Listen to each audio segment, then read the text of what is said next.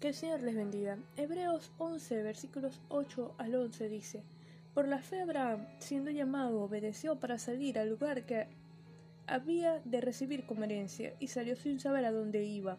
Por la fe habitó como extranjero en la tierra prometida, como en tierra ajena, morando en tiendas con Isaac y Jacob, coherederos de la misma promesa, porque esperaba la ciudad que tiene fundamentos, cuyo arquitecto y constructor es Dios.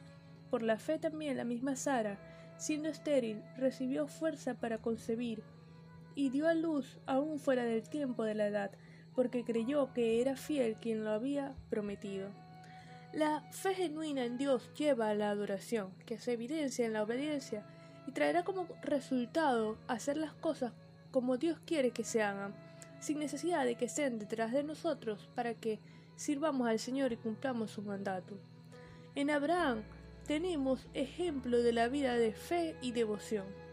Su vida de fe era una verdadera adoración y es el ejemplo real, vivo, práctico de la adoración en espíritu y en verdad de la que habla Cristo en Génesis 4 en Juan 4:23, que lejos está de simplemente entonar o tocar una canción, que obviamente es una forma, pero la realidad es que el Padre está buscando en sus hijos obediencia una como la de Abraham, que salió de Ur de los Caldeos sin saber a dónde iba. La vida de Abraham y Sara no fue perfecta. La Biblia registra que cometieron errores, fallaron en algunos momentos, su fe menguó e intentaron resolver con sus propias fuerzas, sin embargo, son un gran ejemplo, considerándolo el padre de la fe. En Génesis 11 y 12, el relato bíblico nos expresa cuando Abraham salió de Ur de los Caldeos, no salió solo con Sara, que era el mandato, sino que se fue con parte de su familia, llegando a Adrán, permaneciendo allí durante un largo periodo de tiempo. Y cuando por fin salió camino a la tierra de Canaán, también se llevó a su sobrino Lot.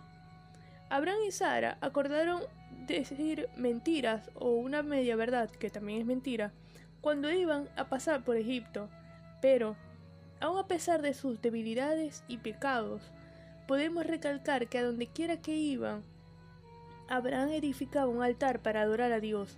Él adoró a Dios por la fe y obedeció a Dios por fe.